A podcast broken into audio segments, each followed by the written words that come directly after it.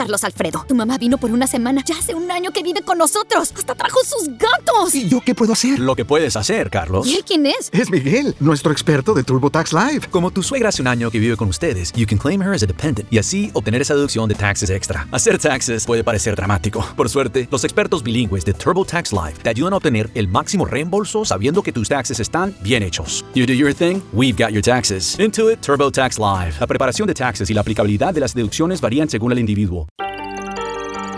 En mi interior vamos a hablar de los temas de la vida con una mirada distinta a la que solemos ver y escuchar. Queremos conocer qué pasa con esa voz interior que nos llama desde lo profundo. En mi interior es un viaje a tu mundo personal. Vamos a descubrirlo juntos.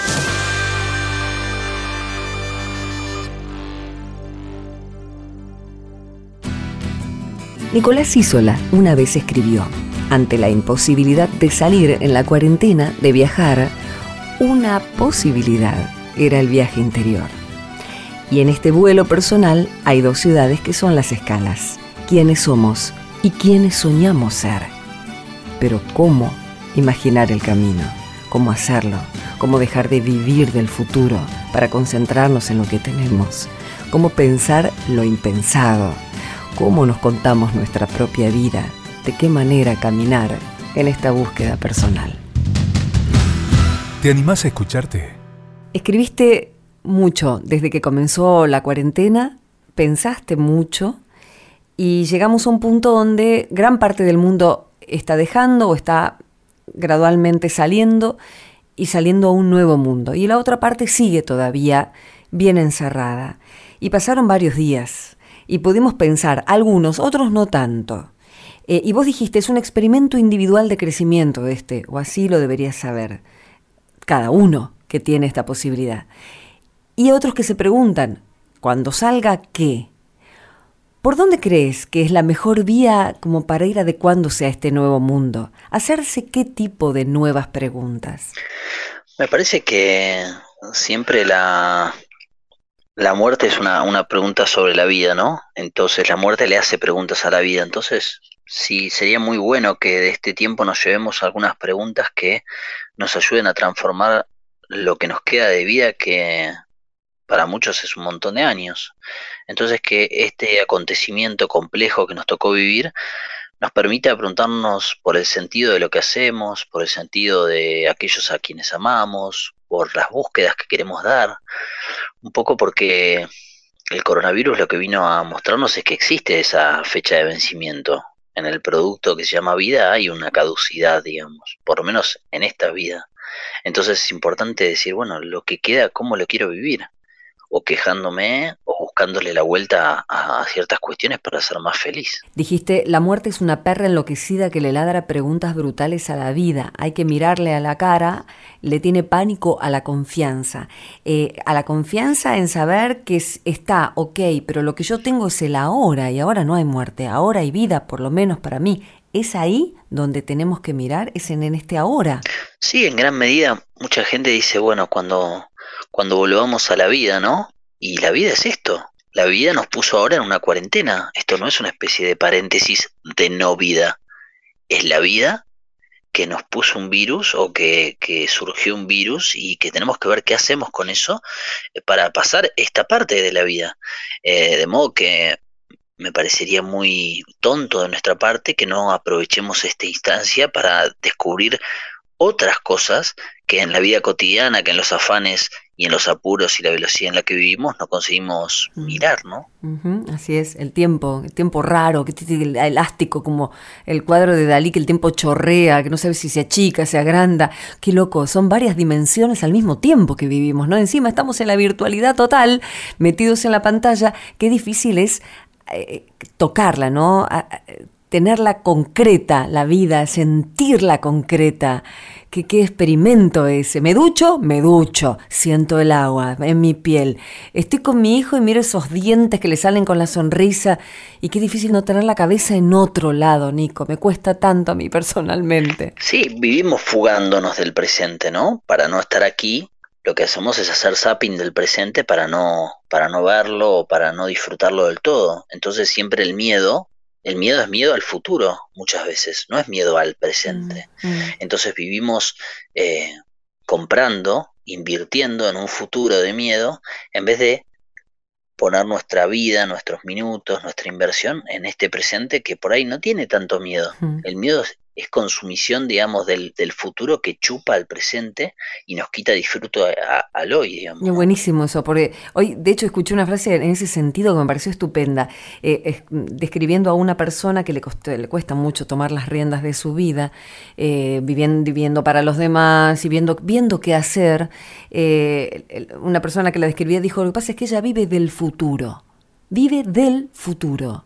Digo, claro, eh, es, lo que estamos hablando concretamente, ¿no?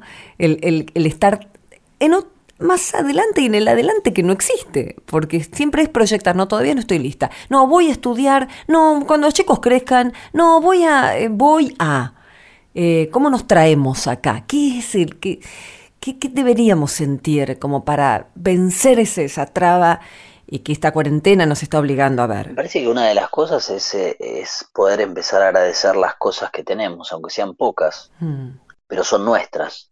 Eh, la cuarentena nos agarró vacíos. A veces pensamos que estamos vacíos, pero no estamos vacíos. Tenemos gente muchas veces que nos quiere, gente a la que queremos, proyectos, aunque estén algunos truncados, algunos en veremos, tenemos sentidos. Entonces, poder reconocer que en esta vida tenemos motivos para agradecer por cosas que pasaron y por cosas que tenemos y por cosas que anhelamos también, eh, es un buen indicador de, de enraizamiento, ¿no? De registrar el hoy, de registrar la tierra y de poder estar centrados en lo que hay y no en la vacancia, no en lo que falta. Me gusta. No, no es lo que falta. Ah, Vos sos especialista en storytelling, eh, en, en el hecho de contar las cosas y cómo contarlas. Y, yo pienso, cuando nosotros hacemos esta introspección o en estas épocas de insight o, de pensarnos y que muchas veces nos causa tanta angustia, I haven't really woken up oh, until I've had my McDonald's breakfast deal. And I know this is true because before breakfast, I put my phone in the refrigerator and couldn't find the keys that were already in my hand. Nothing gets the morning going like the first sip of an iced coffee. Get any size and any flavor for 99 cents until 11 a.m. Price and participation may vary. Ba-da-ba-ba-ba. McDonald's, I'm loving it. Porque hay que meterse a pelear con esas tormentas, esos demonios, y mucha gente no está preparada y por eso es- siempre es necesaria, siempre es bueno saber que hay alguien que nos puede ayudar, eh, sea un terapeuta, eh, un amigo, eh, o, confiar a alguien con palabras lo que nos pasa. ¿Cómo vos enseñarías a contarnos nuestra propia historia? ¿Qué nos recomendás? Bueno, está muy ligado, no, esto no estaba preparado, pero está muy ligado con lo que te acabo de decir, con captar los propios sentidos. Cuando yo cuento algo que a mí me interpela, que a mí me moviliza, que a mí me, me fragmenta, que a mí me duele o que a mí me compone, me hace bien, Sí. estoy enamorado, cuando yo lo cuento y eso me pasa a mí, es muy probable que le pase también a Karin Cohen Mm, porque los seres humanos somos muy similares. Vos vas a poder encontrarte en mis alegrías o en mis tristezas. Vos atravesaste esos bosques. mm, Entonces, parte de lo importante de contar una historia es sentirlas, pero no sentirlas eh, motivadoramente, banalmente o tratando de conmover al otro, sino uno estando conmovido si es que esa historia realmente a mí me conmueve. Y solo voy a conseguir movilizar a otros cuando yo estoy Claro, movilizado. Es cierto. O al menos ir, ir por el lado de lo... Yo, yo pienso, ¿no? Como, como uno por ahí, eh, a mí me encanta y pensar y repensar. Eh, Mi marido, por ejemplo, va por otro lado, directamente. Hay gente que, qué ronrolle que tenés, me dice, pero no me juzga ni nada, me deja. Pero entiendo yo que hay otra gente que no piensa tanto y actúa. Y por ahí le sale mejor, peor, pero está como más atento a, a sí mismo, esa voz interior. Me gusta la imagen del yo soberano, que lo aprendí hace poquito, ese, ese concepto psicológico y de, bueno, varias culturas espirituales, ¿no? Ese centro de uno mismo, esa voz tan personal. Y hay que hacer silencio para escuchar. Y creo que esta cuarentena fue fuerte, ¿no? El silencio. Sí, claro, lo que pasa es que hay que hacer, hay que hacer silencio para escuchar y a veces el silencio puede llevarnos a nuestras propias sombras porque justamente nuestro yo soberano, nuestro centro, eh, está muy contaminado como mm. El de cualquier persona, de otras cosas, de otras partes que no son el verdadero Nicolás Isola, digamos.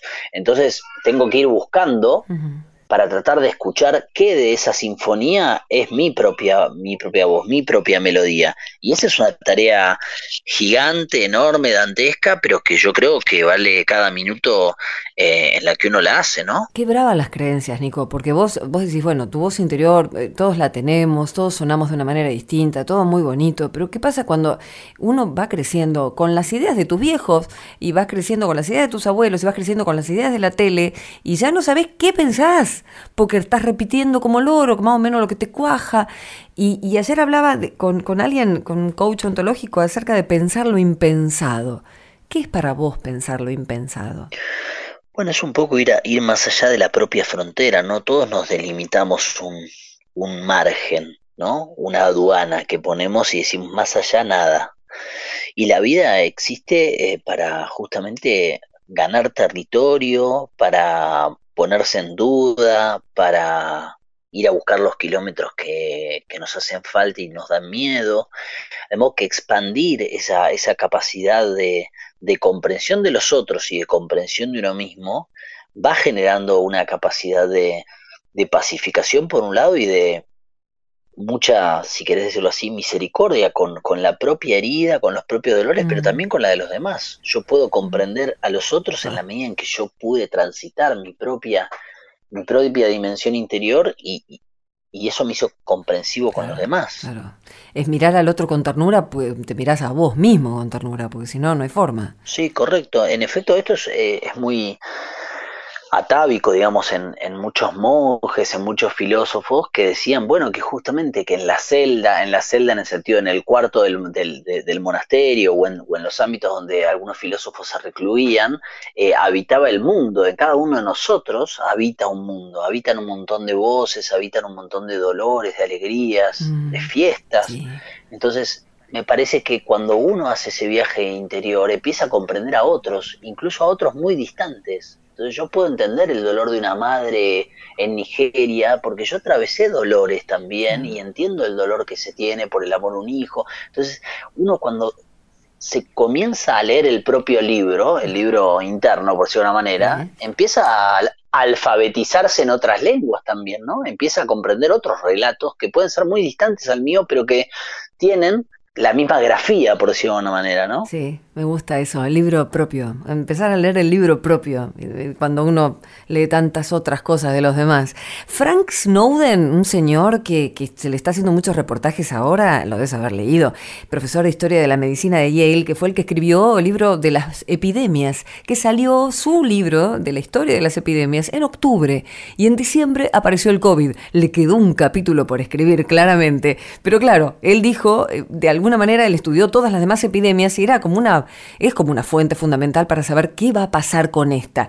Y él dijo, entre todas las cuestiones, que las enfermedades infecciosas, bueno, las masivas, influyen en todos los vínculos humanos, la cultura, la política, la guerra, la historia, que las epidemias causan las crisis y las guerras, como así las crisis y las guerras causan epidemias. Bueno, eh, eh, es como un duelo entre lo mejor y lo peor de la sociedad.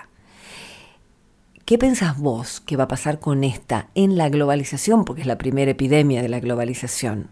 ¿Qué, crees que surge? ¿Lo mejor y lo peor, decía Snowden? Bueno, yo coincido que toda situación drástica como esta saca una capacidad de ternura, de luminosidad, de generosidad, de entrega por el otro inmensa y también saca, como cualquier situación de guerra, también la mezquindad, el, voy a quedarme con la poca partecita que queda de esto, ¿no? Eh, yo creo que lo que va a suceder está en el corazón de cada uno. Y esto no por ser eh, romántico, sino que en la medida en que cada uno de nosotros pueda transitar un camino de crecimiento para lo que viene, bueno, va a ser más favorable lo que viene. Pero es muy probable que mm, ocurra lo contrario. Por eso, digamos, durante la pandemia yo me dediqué a escribir ciertas cosas porque creo profundamente que es necesario que sea ahora y no cuando salgamos de vuelta a la calle, que es ahora en este recogimiento, que es ahora en esta capacidad de estar eh, recluidos y, meditando, que puede llegar a servir el salir. Un poco, el otro día decía en una de mis historias en Instagram, la sensación de hogar, Karin, tiene que ver con que, con que volvemos si vos no volvés a tu hogar, mm. tu hogar pierde esa dimensión de refugio. Es un refugio porque vos vas a un canal, vas a una radio, vas a hacerlo y mm. volvés a tu casa. Tu casa es tu centro, es tu aldea. Mm. En la medida en que no nos dejan salir, muchos empezaron a generar un hastío por el propio hogar. Lo interesante es observar justamente esta dimensión tan humana e histórica de que yo necesito salir para entender por qué estar vale la pena. Claro como nos sacaron el salir, muchos sienten un asedio en estar todo el día en casa, pero lo importante es que cuando nos vuelvan a dejar salir entendamos la importancia que tiene salir para volver a reconocer lo propio, para volver a reconocer la importancia de un hogar que me espera eh, y me cobija, ¿no? Me encanta, me encantó. Y me encantó también la historia que hiciste de, la culpa, del hecho de decir, estoy en casa, eh, se supone que tengo que estar bien. Bueno, se entiende que ya con tantos tías y demás, el hastío, todos convinimos que mal de mucho consuelo de tonto, pero es algo que les pasa a todos y ahí todos nos sentimos muy humanos. Pero la culpa de sentirse mal en el lugar donde uno y con la gente que uno ama más que nada, tu familia, tus hijos. Eh, me encantó el post ese que hiciste que dice, eh, hay gente que siente culpa de no aguantarlos más por momentos, porque lo sabemos como padres que es muy difícil la crianza para otros tal vez es más sencilla, para otros ni se lo plantean y simplemente son. Eh, y a mí me gusta eh, ver esa gente porque entiendo que acepta, ¿no? El que hoy no estoy con ganas de estar con vos. Entonces me, quedo un ratito sola, me voy a dar una vuelta por el pasillo o a la manzana, me voy a comprar algo, vuelvo. Y, es eso, ¿no? El, bancarse que uno no es el... por la noche. Estás escuchando All Spice por la noche. Tenemos un radio escucha en la línea. Esta es para mi esposa Gabriela. Me gustaría escuchar. ¿Te crees muy lista usando mi All Spice Moisturized Body Wash a mis espaldas como si no me fuera a dar cuenta del inigualable aroma a Shea Butter? Uy, una de mis favoritas. Gracias por escuchar All Spice por la noche. Y recuerde. Red padre que debe ser en el imaginario social, porque no se aguanta más a los hijos, ¿no? Sí, y por otro lado, ligado a lo que vos estabas diciendo, eh, no sé si te ocurra a vos, pero uno mismo a veces no se aguanta, ¿no? uno a veces mismo se, se querría ir de uno. Entonces, social, socialmente a veces vemos muy mal que un padre diga no soporto a mi hijo digamos, en una determinada coyuntura. Y justamente esa mala visión del padre que dice eso le impide al padre poder hacer su propia catarsis y decir no aguanto, pero no aguanto, no aguanto un montón de cosas y bueno, mi hijo es una, una, situación más de mi vida y en este momento, en esta coyuntura, no lo sé manejar, no sé cómo, él está cansado, él está irritado, yo también. Entonces, permitirnos decir, bueno, yo no doy más, estoy superado por esta situación, como me supero a veces a mí mismo, eh, es una gran posibilidad de reconciliación. Yo lo digo mucho eh, con, las madres, ¿no? Sobre todo con las madres primerizas, que se encuentran totalmente desbordadas en esa situación de amamantar, de un chico que, que los, las necesita para vivir, ellas están agotadas, algunas con cesárea, y socialmente vos tenés que ser la mami que está feliz porque tuvo un hijo. Entonces se juegan ahí una dimensión en donde la, la, la sociedad te pide, te obliga a que mantengas un estatus que vos no estás dispuesta y que vos no conseguís, pero lo tenés que mantener, porque no puedes decir, este bebé me siento que me vino a robar la vida.